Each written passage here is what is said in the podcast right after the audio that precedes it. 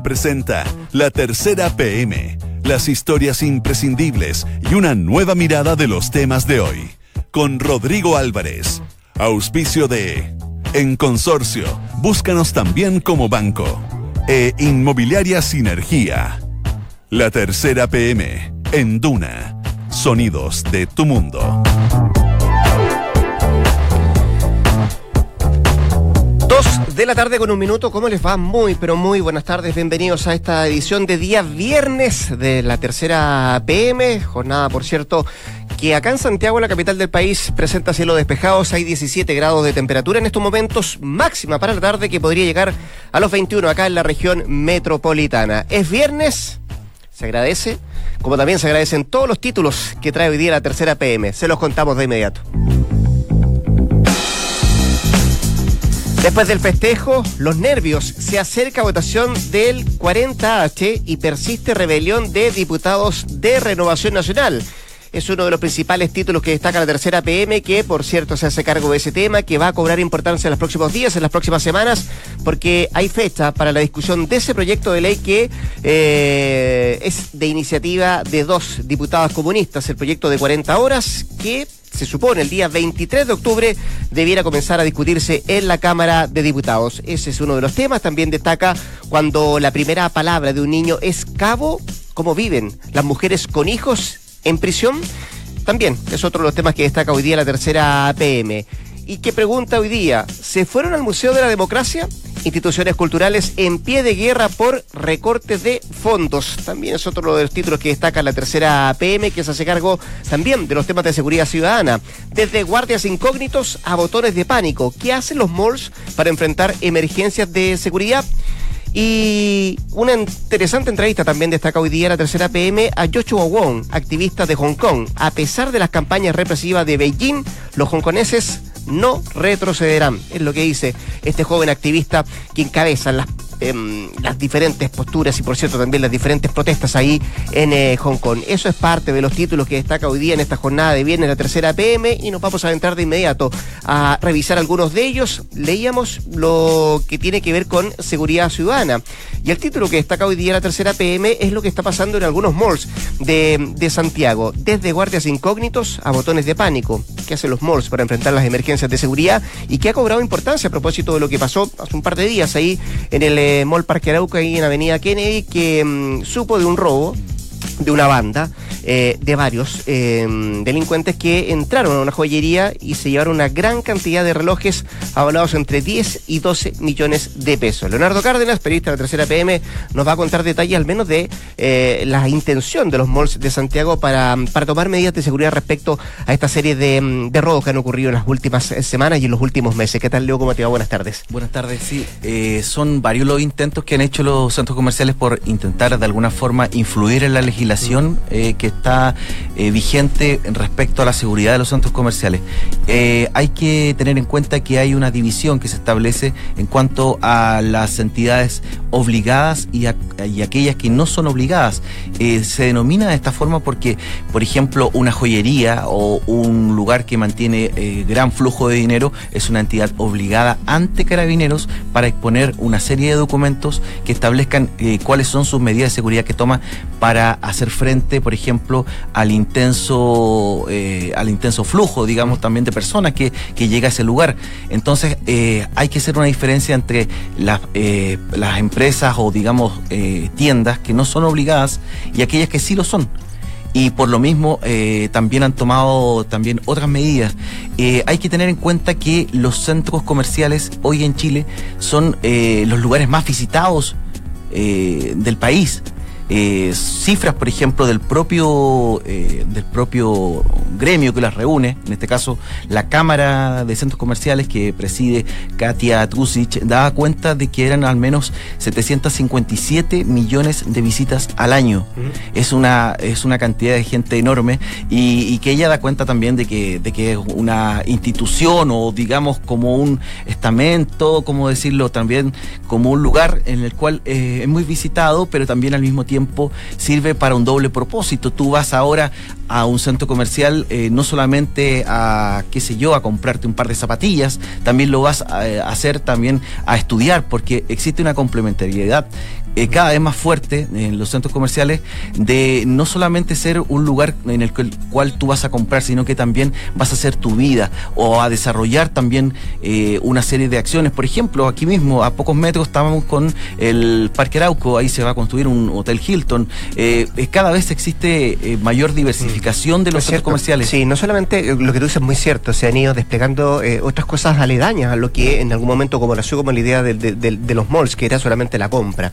Eh, ahora, claro, se suma la compra, el, eh, un, lugar también de esparcimiento, de estar un rato conversando, un buen café, o también eh, los restaurantes que se van acercando y, la gente pasa mucho más rato de su, de su tiempo en estos centros comerciales. tú hablas de la, de la cámara que los reúne a ellos, y me imagino que con el, con, como no solamente como ocurre con los centros comerciales, sino que como en variadas cosas, estos tipos de actos delictuales han ido aumentando. Y no solamente han ido aumentando, sino que también la capacidad de los delincuentes ha ido modificándose. Mm. Eh, y me imagino que eso es complejo para la Cámara que los agrupa eh, y también porque implica una serie de inversión en seguridad. Mm. Eh, bajo esa, esa perspectiva de cuánto se ha invertido en seguridad, ¿qué es lo más moderno que, ha llevado a algunos centros comerciales a tratar de evitar estos tipos de actos delictuales? A ver, esas mismas preguntas, de hecho, me las hice al menos para poder llevar adelante este, este reportaje, porque uno siempre se va a preguntar cuánto es lo que invierte en seguridad eh, los centros comerciales en Chile y cuánto es lo que se invierte, por ejemplo, en Perú. Esa es la diferencia. el problema que existe eh, aquí es que al menos el gremio no puede dar ese tipo de cifras porque existen unas obligaciones de compliance mm. que son normas que establece el propio gremio para evitar cualquier conflicto de interés interno y cualquier eh, problema que le genere por libre competencia. Hay que tener en cuenta que existen investigaciones en, en curso por parte de la Fiscalía Nacional Económica y, que da cuenta de, toda una presión que existe para, para, ese sector, en, particular los centros comerciales. Y, lo que hay que tener en claro es saber, por ejemplo, cuáles son las medidas. Las medidas que han tomado, por ejemplo, los centros comerciales no solamente van en las cámaras de detección facial que está implementando a modo de prueba eh, el Mall Plaza en los dominicos, ¿ya? Eh, también están apuntando también a sectores como eh, los propios guardias, los guardias, hay guardias de civil infiltrados, digamos, como se pudiera decir, o incógnitos, ellos están eh, detrás, por ejemplo, de una persona cual le consideran sospechosa bajo una serie de cánones que establece el propio centro comercial. Eh, de acuerdo a las visitas que realiza esa propia persona también, eh, también se dan cuenta, por ejemplo, de las bolsas. Tú has visto que de repente aparecen unas bolsas que son muy grandes y que atrás va un guardia y va mirando atentamente qué está haciendo esta persona. Esas bolsas son recubiertas con aluminio por dentro para burlar los eh, pasos de control y de esta forma eh, pasar, por ejemplo, no sé, una polera. los detectores de, alarma, ¿no? Claro, los detectores que están en la entrada y salida. Entonces, y, y de hecho también las propias cámaras no solamente con alta tecnología, sino que también muy simplemente mm. se ubican en forma estratégica. Por ejemplo, en las salidas están apuntando hacia, por ejemplo, un servipack, en la entrada y salida, eh, cámaras externas de que se encarga el propio centro comercial de, de mantenerla eh, y, que dan cuenta también de la especialidad que toman las personas para poder llevar adelante todos estos controles, digamos. Eh, Leo, sí, esos controles de seguridad me imagino, claro, y tú despliegas, claro, hay diferentes formas de repeler los hechos delictivos eh, lo que veíamos en el Parque Arauco respecto a, esta banda que entra, que rompe todo y que saca de una joyería una cantidad de relojes, lo de las bolsas es otro mm. modus operandi diferente. Em, bajo esa, esa, esa, esa, mirada, que son diferentes formas de actuar, eh, se conoce por parte de, la Cámara que, que, agrupa los centros comerciales, ¿se conoce algún tipo de protocolo, por ejemplo, en el caso de que entre gente armada? Eh, ¿Cuál es el protocolo que se que al menos se estandariza respecto a, a los guardias de seguridad que están trabajando? En esos centros? Son protocolos internos que maneja cada centro comercial, por ejemplo, incluso tienen algunos protocolos de eh, terrorismo, incluso a ese nivel.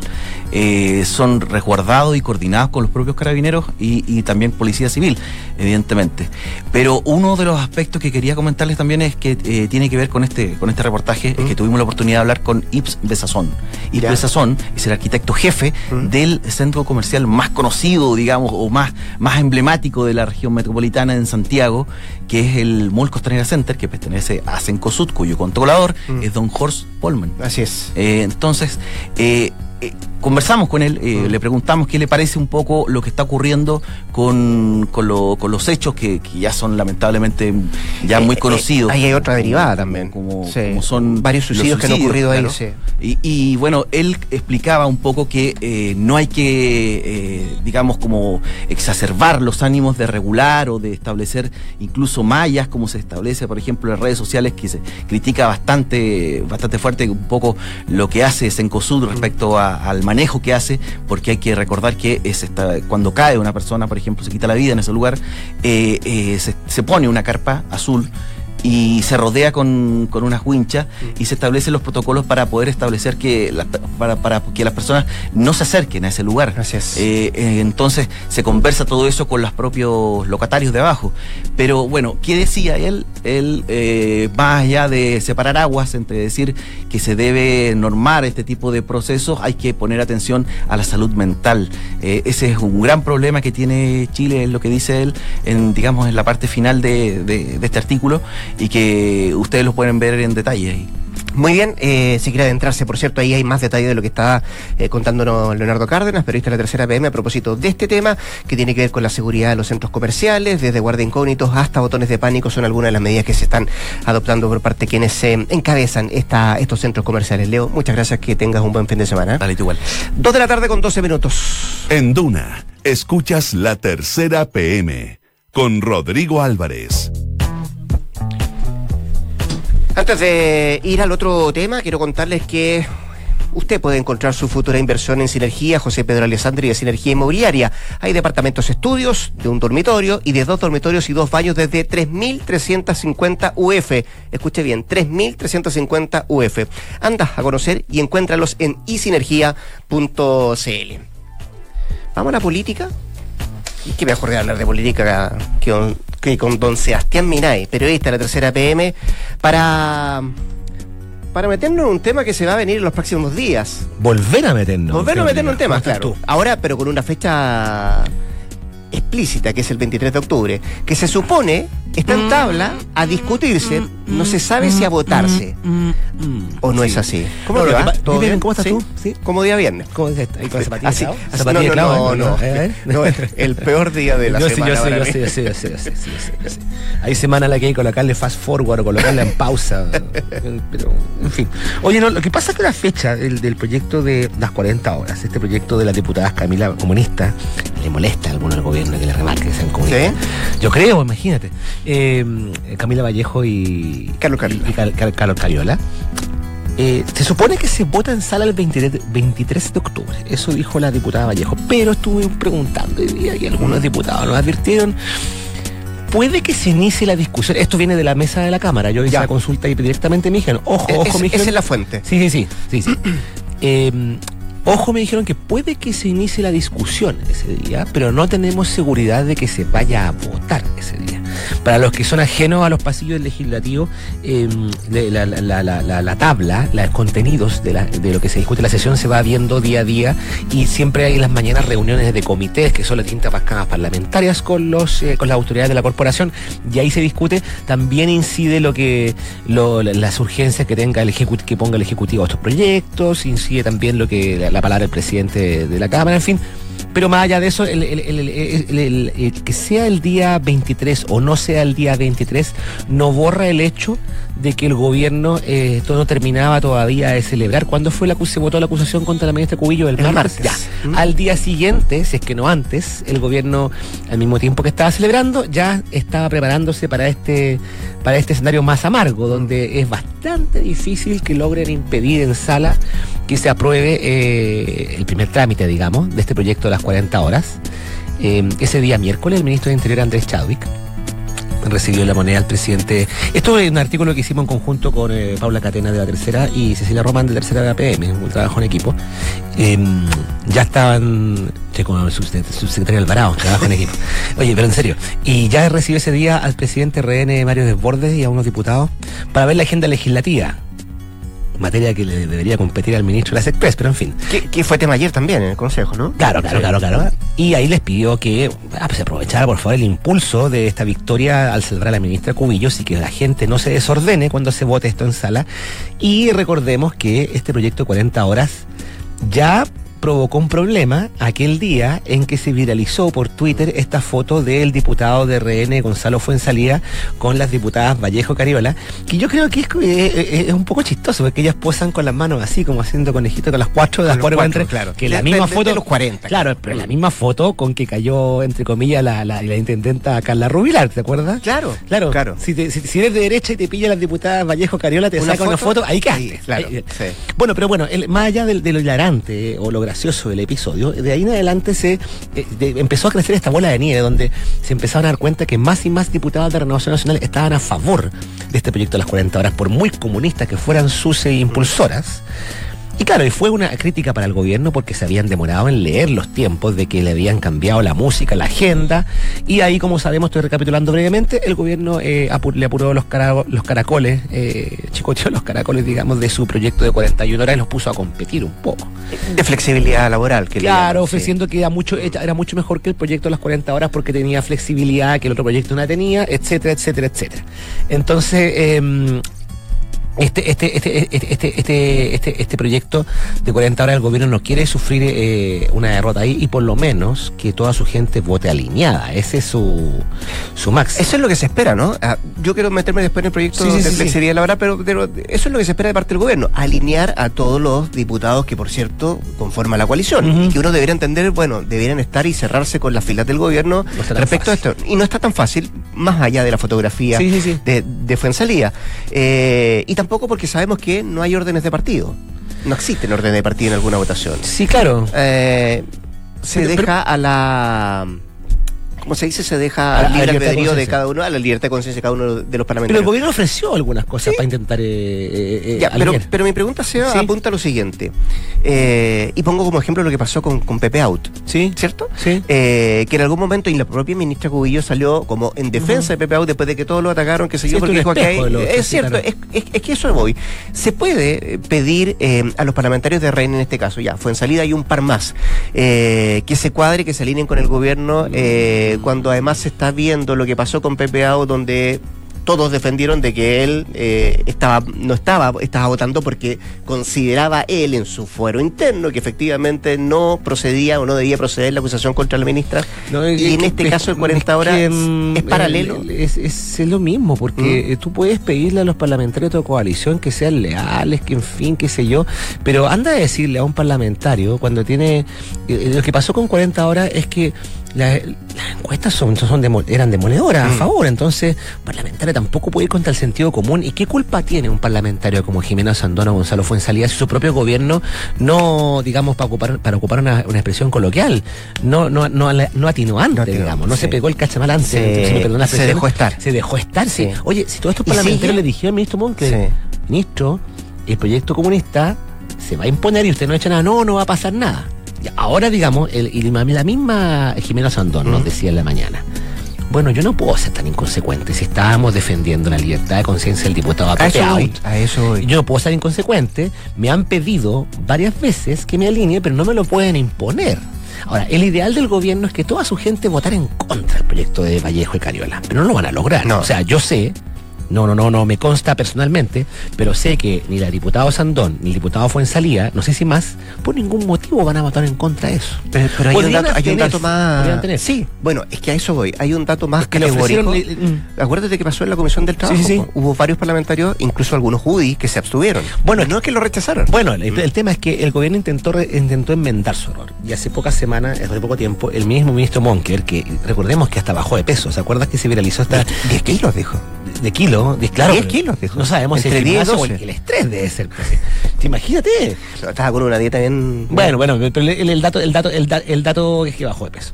Y eh, le ofreció a los parlamentarios de RN, dijo, bueno, hagamos un trato.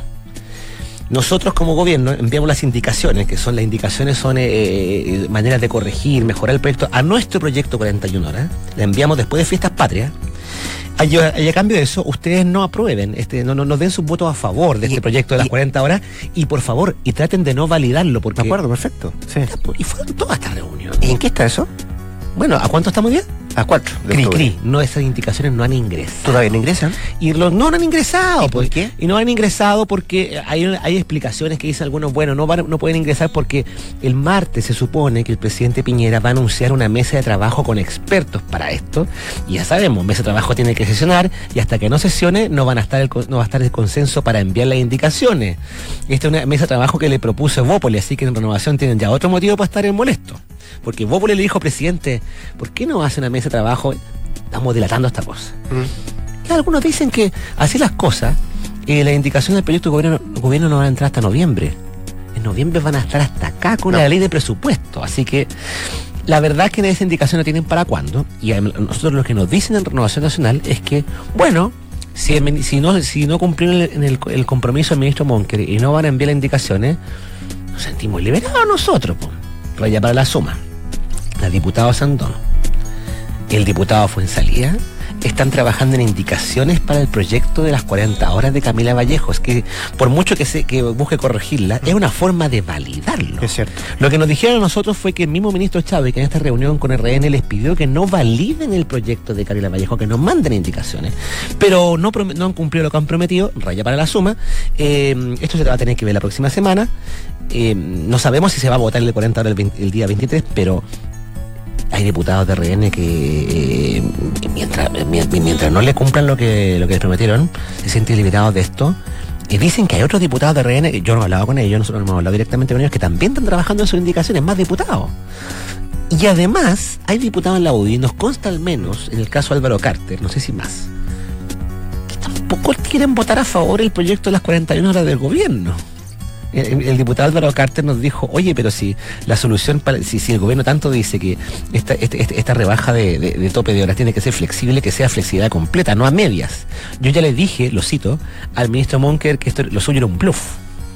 Así, ¿ah? Así, así que, mira, mucha chaya, mucho confeti, mucha, mucha, mucho brinde, copa de champán al, manar- al, al salvar al ministro Cubillos, pero en política y en el Congreso las cosas son bipolares. Un día celebra, otro día llora, vamos a ver qué pasa. Se vienen meses, el presupuesto sobre ¿Qué todo. meses? Semana. Semana. así Semana. que Día. No nos va a faltar entretención, querido Rodrigo. Don Sebastián Minay, por ahora lo libero. Eh, descansa el fin de ¿Me semana. da la libertad usted? Pero por supuesto. Me la tomo entonces. Que le vaya bien, ¿eh? Muchas gracias. 2 con 22.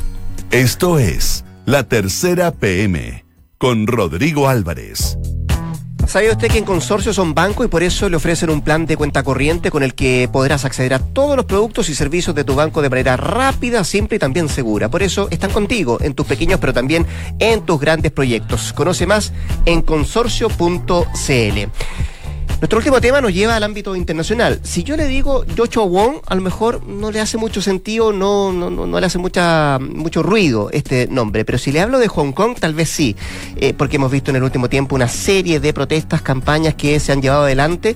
eh, y hoy día, en la tercera PM, don Fernando Fuentes, que está al lado mío, el editor de Mundo de la Tercera, tuvo la posibilidad de entrevistar justamente al señor Joshua Wong. Yo digo señor cuando tiene tan solo 22 años. Eh, Feña, ¿cómo te va? Buenas tardes. Hola, ¿qué tal? Eh, 22 años que parece toda una trayectoria para él. A los 15 empezó siendo activista y hoy día eh, se ha robado las miradas y la preocupación también del mundo entero, ¿no? No, y en general, toda esta camada de, de líderes que son básicamente activistas pro democracia ¿Qué, hongkonesa. qué decir de Greta también? Así, Sí. por- a- estoy a- poniéndole el, en el plano más global. Eso. Claro, ¿Mm? eh, pero los, los hongkoneses, los, los, los activistas eh, pro democracia, más o menos andan todo en ese rango, son bastante jóvenes. Sí. Eh, son, jo- o sea, ese es un denominador común. Y el otro es, em, es sacar adelante este tipo de protestas. Y parece que hasta el último, hasta las consecuencias, las que vengan, o sea, no, no, no es que cedan fácilmente a, a los petitorios, no es que cedan a la violencia, no es que cedan a la represión incluso de, la, de las fuerzas policiales, o sea, ellos como que su objetivo lo tienen bastante claro, pase lo que pase, ¿no? Sí, de hecho, él comenta en la entrevista que ellos, pese al, a la represión, eh, a las campañas de, de Beijing, ellos no van a retroceder. Y de alguna manera, él, eh, esta entrevista la, recibimos ayer, él ya anticipaba una medida que, mm, que hoy justamente confirmó la jefa del Ejecutivo de Hong Kong, la Carl Lam, que es eh, pro, pro Beijing, ella eh, invocó unas, eh, poder, unas leyes de emergencia que eran de la época de, cuando Hong Kong era colonia británica. No se usaban de hace 50 años más o menos, del año 67. Uh-huh. Y básicamente eh, lo que más han destacado de, de, de, la invocación de estos poderes eh, es la eh, ley antimáscara que es bastante común, lo hemos visto en las imágenes de las protestas, los manifestantes cubren sus rostros con máscaras pero eso tiene que ver básicamente, además de alguno, claro, de proteger su identidad, también tiene que ver con una costumbre bien arraigada dentro de, lo, de los hongkoneses que, que se que se, eh, se hizo popular cuando estuve en la, la, la, epidemia del SARS el año 2003. Ellos acostumbran mucho a usar la máscara, eh, mascarilla en este caso. Entonces, eh, invocando estas, estos poderes, eh, el Ejecutivo de Hong Kong a partir de, de la medianoche Hong Kong, que ya esto pasó, empezó a regir a la una de la tarde nuestra, ya empezó a regir, eh, va a quedar prohibido el uso de, de, máscaras cuando haya concentraciones de 50 personas o marchas de marchas de 50 personas y concentraciones de más de 30 personas, eh, bajo amenaza de multas de más, un poco más de 3 mil dólares y también eh, eventuales condenas de un año de cárcel. O sea, medidas mucho más drásticas. Sí, mucho sí. más drásticas. Fernando, además tú lo logras entrevistar a Joshua en, en momentos que se está terminando, quizás podríamos decir algo de los festejos con respecto a los, al aniversario número 70 de la República Popular China. Claro. Eh, y tú le preguntas además por el discurso que eh, dio a propósito de este, de este hecho Xi Jinping a, a, a Joshua. Eh, ¿Qué te responde él y, y, y, cómo ves que se, que se hace frente a las palabras del máximo líder chino? Claro, esto fue justamente el, el martes 1 cuando se conmemora eh, la fundación de la República Popular China. Y claro, ese día fue una, una, jornada bien ambivalente. O sea, mientras en Beijing fue un desfile militar colosal, eh, en Hong Kong se decretó una jornada de duelo, justamente por, por lo mismo.